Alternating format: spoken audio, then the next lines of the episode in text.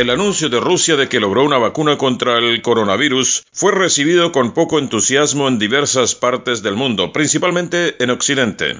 La noticia de que la vacuna diseñada por investigadores rusos había pasado con éxito las pruebas en humanos obtuvo una acogida tibia, en la que se mezclan la desconfianza respecto a si el medicamento cumple con los requisitos científicos y sanitarios adoptados internacionalmente y la competencia política y comercial por ser el primer país en conseguir el producto.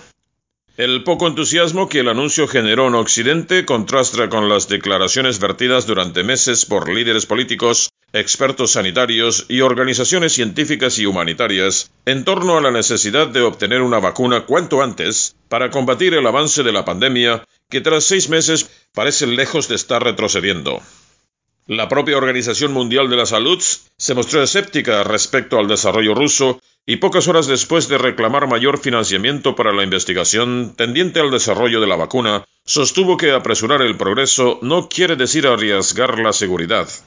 En el transcurso de una teleconferencia, un vocero de la entidad internacional indicó que acelerar el desarrollo de una vacuna implica seguir los procesos de pruebas, producción y logística, y agregó que se mantienen contactos con los responsables rusos para llevar a cabo las verificaciones necesarias.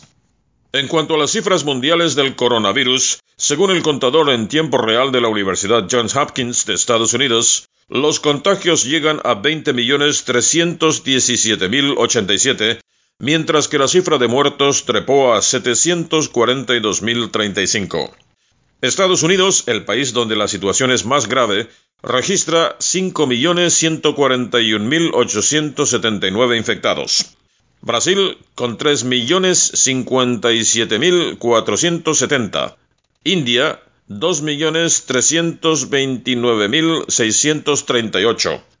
Rusia 900.745. Sudáfrica 566.109. México 492.522. Perú 489.680. Colombia 410.453. Chile 376.616. Irán 333.699. España 326.612 y Reino Unido 313.402. El listado contiene otros países en los que los casos están por debajo de los 300.000. Desde Quebec, en exclusiva para Radio Libre Internacional de Paraguay, les reportó Omar Ruiz Díaz.